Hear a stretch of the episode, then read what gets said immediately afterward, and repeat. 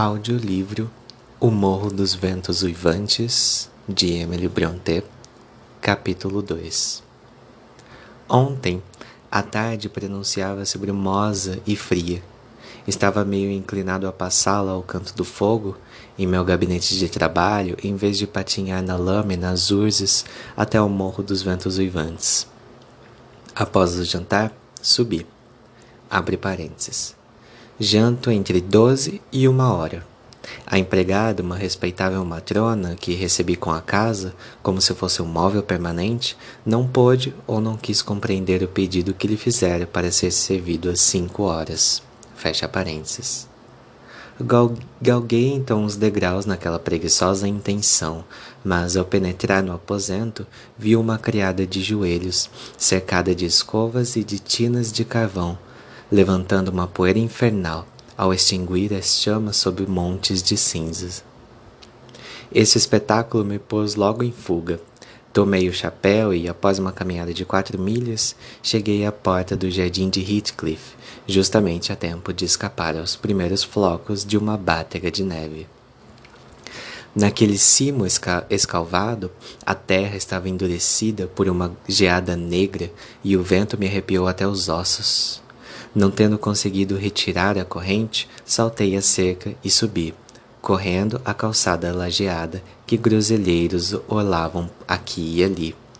Bati depois inutilmente para que me mandassem entrar, e tanto e com tanta força que os nós dos dedos me doíam e os cães começavam a uivar. Gente miserável, proferi eu mentalmente. Vocês merecem, por conta dessa hospitalidade, ficar sem, para sempre segregados do convívio humano. Eu, pelo menos, não trancaria minha porta durante o dia. Pouco importa, entrarei. Tomada esta resolução, agarrei a aldraba e sacudia violentamente. A cara vinagrada de José surgiu de uma lucarna redonda do celeiro. Que quer o senhor? gritou ele. O patrão desceu para o passo dos carneiros. Dei a volta pelo fundo da granja se quiser falar com ele. Não há ninguém aí dentro para abrir minha porta? Berrei-lhe eu em resposta.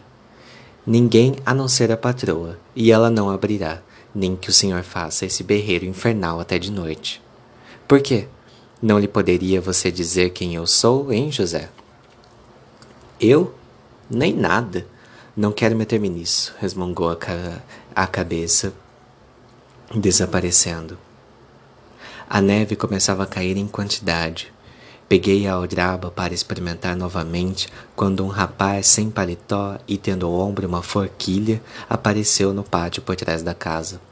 Convidou-me com um gesto a segui-lo e, depois de ter atravessado uma lavanderia e um pátio calçado, onde havia um depósito de carvão, uma bomba e um pombal, chegamos afinal à grande sala quente e alegre, onde eu já havia sido recebido. Resplendia deliciosamente a irradiação de um enorme fogo de carvão, turfa e lenha. Perto da mesa, posta para uma planturosa refeição noturna, descobri, com prazer, entre aspas, a patroa, criatura de quem eu não havia suposto a existência. Cumprimentei e esperei, pensando que ela me convidaria a sentar-me. Olhou-me, apoiando-se no encosto da cadeira, mas ficou imóvel e muda. Que tempo horrível, observei eu. Receio, senhora Heathcliff, que a porta tenha sofrido as consequências do relaxamento de seus empregados em atender. Custou fazer-me ouvir por eles. Ela não pronunciava a palavra. Encarei-a. Ela também me encarou. Em todo o caso, fixou em mim um olhar frio e indiferente, excessivamente embaraçante e desagradável. Sente-se, disse o rapaz asperamente. Ele não tarda a chegar. Obedeci. Tossi, chamei a descarada da Juno, que se dignou, desta vez, mexer com a ponta da cauda em sinal de reconhecimento. Um belíssimo animal, prosseguiu. Tenciona a senhora desfazer-se dos filhotes? Não são meus, disse a amável hóspeda, em um tom ainda menos acolhedor que o que Heathcliff tinha empregado. Ah, seus preferidos são então aqueles? Continuei, voltando-me para uma almofada lá no escuro, cheia de umas coisas parecidas com gatos. Estranha escolha de preferidos, observou ela em tom de desprezo. Não tinha sorte. Era um monte de coelhos mortos. Tossi uma vez mais e aproximei-me da lareira, repetindo meus comentários sobre o mau tempo daquela tarde. O senhor não deveria ter saído, disse ela, levantando-se para ir buscar na chaminé duas caixas de chá pintadas.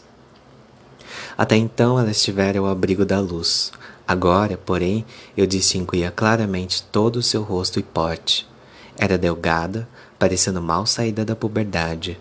Uma admirável plástica e o mais primoroso rostinho que já me fora dado contemplar. Traços finos e muito regulares, madeixas louras, ou antes douradas, caídas sobre o delicado pescoço.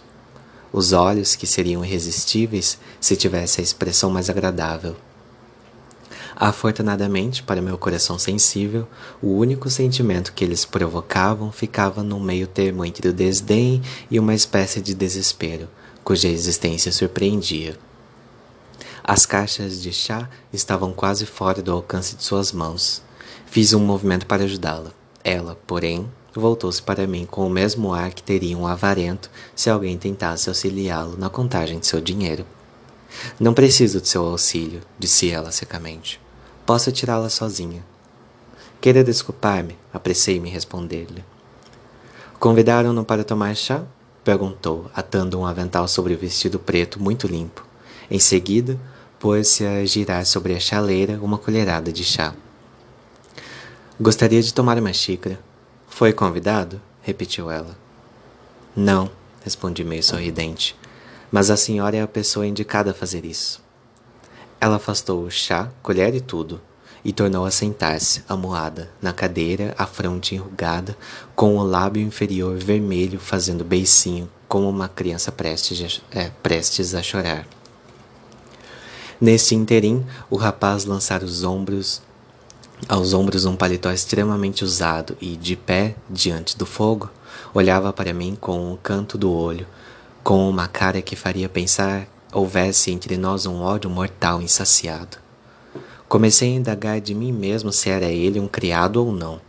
Seu traje e sua linguagem eram grosseiros, completamente destituídos de, da superioridade visível no senhor e na senhora Heathcliff. Seus espessos cabelos castanhos eram hirsutos e mal cuidados. O bigode invadia-lhe grosseiramente as bochechas, as mãos mostravam-se tisnadas como as de um simples lavrador. Entretanto, seu porte era desempenado, quase altivo, e ele não mostrava a solicitude de um criado em servir a dona da casa. A falta de provas seguras de sua condição, achei melhor abster-me de prestar atenção a seu curioso proceder. E cinco minutos depois, a entrada de Heathcliff aliviou-me, de certo modo, de minha situação embaraçosa. Está vendo? Voltei de acordo com o prometido? exclamei, fingindo satisfação mas receio que a neve me retenha aqui uma meia hora, se é que o senhor me quer dar abrigo durante esse tempo. Meia hora? disse ele, sacudindo as roupas, das roupas os brancos flocos. Pergunto a mim mesmo por que escolheu o senhor essa ocasião de furiosa tempestade de neve para vir até aqui. Sabe que corre o risco de perder-se nos pântanos? As pessoas habituadas nesses tremedais se perdem muitas vezes em noites como esta e posso garantir-lhe que não há probabilidade de mudança de tempo agora. Talvez possa eu arranjar entre os empregados de sua granja um guia que ficaria comigo até amanhã. Poderia o senhor ceder-me um? Não, não poderia. Oh, deveras? Está bem. Então terei de confiar na minha própria sagacidade. Hum. Vai fazer o chá? Perguntou o homem de casaca surrada, desviando de mim o olhar desconfiado e dirigindo para, o, para a jovem. É preciso fazer para ele? perguntou ela a Heathcliff. Falsa, está ouvindo? Foi a resposta, dada de modo tão brutal que estremeci. O tom em que foram ditas aquelas palavras revelava uma natureza essencialmente má. Pedi a vontade de achar Heathcliff um homem admirável. Quando os preparativos acabaram, ele me convidou. Agora puxe sua cadeira para cá. E todos, inclusive o rústico rapaz, nos aproximamos da mesa. Reinou um austero silêncio durante o tempo em que nos, em que nos servíamos. Pensei que, se for a minha presença a causa daquele mal-estar, era dever meu fazer um esforço para dissipá-lo. Não era possível que aquelas criaturas se reunissem todos os dias tão sombrias e taciturnas. Não era possível, por pior gênio que elas tivessem, que aquele aspecto carrancudo de todos fosse o de todos os dias. É estranho, comecei eu no intervalo entre duas xícaras de chá. É estranho como o hábito possa moldar nossos gostos e ideias. Poucas pessoas poderiam conceber a existência de felicidade em uma vida tão reclusa quanto a sua, Sr. Heathcliff. Entretanto, ouso dizer que, cercado de sua família, com a sua amável esposa, como gênio tutelar de sua casa e de seu coração. Minha amável esposa? interrompeu ele, com uma casquinha, com uma casquinada quase diabólica. Onde está ela, a minha amável esposa? A senhora Heathcliff, sua mulher, quero dizer. Ah, bem, está certo. O senhor quer sem dúvida dar a entender que o espírito delas assumiu o papel de anjo da guarda e vela pela sorte de um morro dos ventos vivantes, apesar mesmo de seu, de seu corpo não estar mais aqui, não é isto? Percebendo que dera uma rata, tratei de consertá-la. Deveria ter visto que havia uma diferença de idade grande demais entre eles para que pudessem ser tomados, com verossimilhança, por marido e mulher. Ele tinha cerca de 40 anos, idade de vigor mental em que os homens raramente nutrem a ilusão de ser amados por jovens. Este sonho fica reservado para a consolação nossa no, no ocaso de nossos dias. Ela não aparentava mais de 17 anos. Tive então uma inspiração súbita. Abre aspas. O aldeão que está ao meu lado, bebendo seu chá numa tigela e comendo seu pão com mãos sujas, talvez seja o marido dela, o filho de Heathcliff, sem dúvida. Eis a consequência de quem se enterra vivo num lugar desses. Ela ela agarrou-se àquele rústico por ignorar simplesmente que houvesse criaturas superiores a ele. Que pena! É preciso arranjar um meio de lhe fazer sentir quanto a lastima. Fecha aspas. Esta última reflexão pode parecer presunçosa, mas não era. Meu vizinho me chocava os nervos como se fosse uma criatura repulsiva. Eu sabia, por experiência, que era passavelmente simpático. A senhora Heathcliff é minha nora, disse Heathcliff, confirmando a minha suposição. E, ao dizer isso, lançou-me um olhar especial, um olhar cheio de ódio, a não ser que, em consequência de uma disposição anormal, os seus músculos faciais não, express não expressem a linguagem de sua alma da mesma maneira que as outras pessoas. Ah, certamente. Compreendo agora. O senhor é o feliz dono desta fada benfazeja, observei eu, voltando-me para o meu vizinho. Foi pior ainda do que antes. O moço ficou escarlate e cerrou os punhos com todas as aparências de um premeditado assalto. Mas pareceu conter-se logo e sufocou a tempestade sob uma praga, rosnada contra mim, e que eu tratei de fingir ignorar. O senhor é infeliz em suas conjecturas, observou meu hóspede. Nenhum de nós dois é, é o privilegiado senhor de sua boa fada. O marido dela morreu. Disse que ela era minha nora que significa que casou com um filho meu. E esse rapaz é. não é meu filho, posso garantir-lhe. Heathcliff sorriu de novo, como se fosse uma brincadeira um tanto forte ou atribuir-lhe a paternidade daquele urso.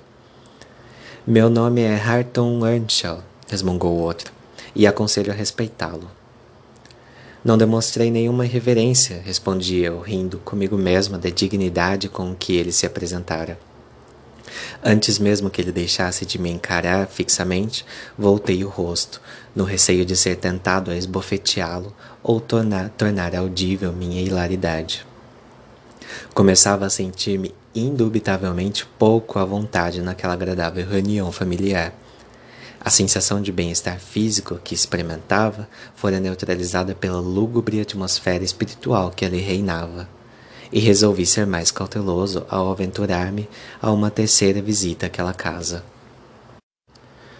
Terminada a refeição, sem que ninguém dissesse uma palavra de conversa, aproximei-me de uma janela para examinar o tempo. Que triste espetáculo! Bem escura, noite caía prematuramente e céu e colinas se confundiam num violento turbilhão de vento e neve espessa. Creio que não é possível agora alcançar minha casa sem um guia, não pude deixar de exclamar. Os caminhos já devem ter desaparecido e, mesmo que estivessem descobertos, mal poderia eu de distinguir onde pôr os pés. Hareton, conduza aquela dúzia de carneiros para o telheiro de granja. Eles serão sufocados se ficarem no posto a noite inteira. E ponha uma tábua na frente deles, disse Heathcliff. Que devo fazer? Continuei, com crescente irritação. Não tive resposta. Olhando ao redor, vi apenas José, que trazia um balde de papa de aveia para os cachorros, e a senhora Heathcliff, curvada sobre o fogo, a divertir-se queimando um pacote de fósforos que caíra do reborde da chaminé quando ela fora repor a lata de chá em seu lugar. Depois de arriar sua carga, José fez uma inspeção do aposento e gaguejou numa voz rangida. Pergunto a mim mesmo como pode ficar aí à toa, esquentando-se quando todos estão lá por fora, mas você não serve mesmo para nada e não paga a pena gastar cuspe com você. Você não consertará nunca seus maus costumes e irá para, parar nos infernos, como sua mãe foi. Imaginei por instantes que aquela eloquente tirada era dirigida a mim. Um tanto quanto encolerizado, caminhei para aquele patife, na intenção de pô-lo para fora a pontapés. A resposta da senhora Heathcliff me deteve. Velha hipócrita e maldizente, Será que você mesmo não tem medo de ir para o inferno quando fala no demônio? Dou-lhe conselho de não me irritar, ou pedirei, como, como especial favor, que você seja arrebatado para as profundas. Pare! Olhe para aqui, José, continuou ela, tirando de uma estante um grande livro escuro. Vou mostrar-lhe como progredir na magia negra. Por meio dela, ficarei em breve capaz de limpar esta casa. Não foi por acaso que a vaca vermelha morreu e o seu reumatismo não pode ser tido como graça providencial. Oh, coisa ruim, coisa ruim, resfolgou o velho. Deus nos livre do mal. Não, ímpio, você é um renegado. Suma-se daqui, senão alguma coisa grave você sofrerá. Vocês todos serão modelados em cera e em argila, e o primeiro que ultrapassar os limites que eu fixar.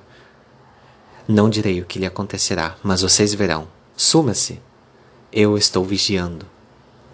A pequena feiticeira deixou transparecer uma fingida maldade em seus belos olhos. E José, trêmulo de verdadeiro horror, fugiu rezando e repetindo: Coisa ruim! Pensei que a jovem senhora se estivesse divertindo sinistramente. Ao ficarmos a sós, tratei de interessá-la pela minha situação embaraçosa. Senhora Heathcliff, disse eu seriamente, desculpe-me interrompê-la. Tomo essa liberdade porque estou certo de que, com semelhante rosto, a senhora não pode deixar de ter um bom coração. Indique-me alguns sinais que me permitam encontrar o caminho de minha casa. E é para mim tão difícil quanto seria para a senhora encontrar o caminho para Londres. Siga o caminho por onde veio, respondeu ela, instalando-se em uma cadeira, com uma vela e o grande livro aberto em sua frente. É um conselho breve, mas o melhor que lhe posso dar. Então, se vier a saber que foi encontrado morto em um pó ou num buraco cheio de neve, sua consciência não a acusará de ter sido em parte culpada? Por quê? Não posso escoltá-lo. Eles não me deixariam ir nem mesmo ao fim do muro do jardim. A senhora, longe de mim a ideia de pedir-lhe, para a comodidade minha, que saísse daqui com uma noite destas. Peço-lhe apenas que me indique o caminho e que não me venha comigo mostrá-lo. Ou então que persuada o Sr. Heathcliff a me arranjar um guia. Qual? Ah, que ele, Earnshaw, José, Zilá e eu. Quem quer o senhor levar? Não há empregados na granja? Não. Ninguém, a não ser as pessoas que nomeei. Então, quer dizer que sou forçado a ficar? Isso é lá com seu hospedeiro, não tenho nada com isso. Servir-lhe-á de lição para não se meter mais levianamente a fazer excursões nessas montanhas, gritou lá da entrada da cozinha a voz forte de Heathcliff. Quanto a ficar aqui, devo dizer-lhe que não tenho quartos para visitas. Terá de partilhar o leito de Hareton ou de José, se ficar. Posso dormir numa cadeira, nessa sala, propus eu. Não, não. Um estranho é um estranho, seja rico ou pobre. Não me convém deixar ninguém aqui sozinho, não estando eu para vigiá-lo, disse o miserável grosseirão. Este insulto esgotou minha paciência. Deixei escapar uma exclamação de desgosto e, passando na sua frente, corri para o pátio. Na pressa em que ia, dei um encontrão em Earnshaw. Estava tão escuro que não pude atinar com a saída e, ao dar uma volta em torno da casa, tive a oportunidade de escutar mais uma demonstração da maneira delicada pela qual eles se tratavam uns aos outros. No começo, o rapaz parecia disposto a interessar-se por mim. Vou com ele até a entrada do parque, disse. Irá com ele para o diabo que os carregue, exclamou seu patrão, ou lá o que era dele. E quem cuidará dos cavalos, hein? A vida de um homem é mais importante que deixar de cuidar dos cavalos uma noite. Alguém deve ir, murmurou a senhora Heathcliff, com mais benevolência do que seria de esperar da parte dela. Não por ordem sua, replicou Hareton. Se se interessa pela sorte dele, é melhor ficar quieta. Então espero que o fantasma dele o persiga e que o Sr. Heathcliff não tenha jamais outro inquilino até que a granja caia em ruínas, respondeu ela duramente. Escute, escute. Lá está ela a amaldiçoá-los, murmurou José, a quem eu me havia dirigido. Ele estava assentado bem perto para ouvir, ocupado em ordenhar as vacas à luz de uma lanterna, que eu tomei sem mais nem menos. Gritei-lhe que a devolveria na manhã seguinte e corri para a porta mais próxima. Patrão! Patrão, roubou minha lanterna! gritou o velho, perseguindo-me. Olá, Nasher. Ó oh, cachorro, cisca, cisca, lobo, agarra-o, agarra-o. Quando abria eu a portinha, dois monstros cabeludos soltaram-me ao pescoço, saltaram-me ao pescoço, derrubando-me e apagando a luz, ao mesmo tempo que o risadão de Heathcliff e de Hareton levava ao auge a minha raiva e humilhação. Felizmente, os animais pareciam estar mais inclinados a estirar as patas, a bocejar e a agitar a cauda que a me devorar vivo. Mas não permitiam que eu me erguesse e tive de ficar no chão até que aprovesse a seus malignos donos libertar-me. Então, sem chapéu e trêmulo de cólera, ordenei àqueles canalhas que me deixassem sair. Se me retivessem um minuto mais, os riscos e perigos seriam por conta deles. Com ameaças de represálias tão incoerentes quanto variadas e que, pelo imensurável exagero de sua virulência, faziam lembrar as do rei Lear. A veemência de minha agitação provocou-me copiosa sangria do nariz e, enquanto Heathcliff ria, eu praguejava. Não sei como aquilo teria terminado se não estivesse ali perto alguém mais razoável do que eu e mais benévolo que meu hóspede. Era Zilá, a robusta criada, que acabou por sair a fim de averiguar a natureza daquele tumulto. Ela pensava que algum deles me houvesse batido e, não ousando atacar o patrão, voltou sua artilharia local para o mais moço dos dois canalhas. Que é isso, Sr. Earnshaw? exclamou ela. Que invenção é essa sua? Vamos matar gente na soleira de nossa porta? Vejo que esta casa não me convém de modo algum. Repare no pobre moço. Ele está sufocado. Psiu, psiu. O senhor não deve continuar assim. Entre, vou curar isso. Vamos, acalme-se. Dizendo isto, lançou-me uma meia canada de água gelada ao pescoço e me empurrou para a cozinha. O Sr. Heathcliff seguiu-me e sua alegria insólita desapareceu rapidamente para dar lugar à, habitual rabugice. Sentia-me muito mal. A cabeça girava-me e estava fraco. Desta forma, via-me obrigado, contra minha vontade, a aceitar a hospitalidade daquela gente.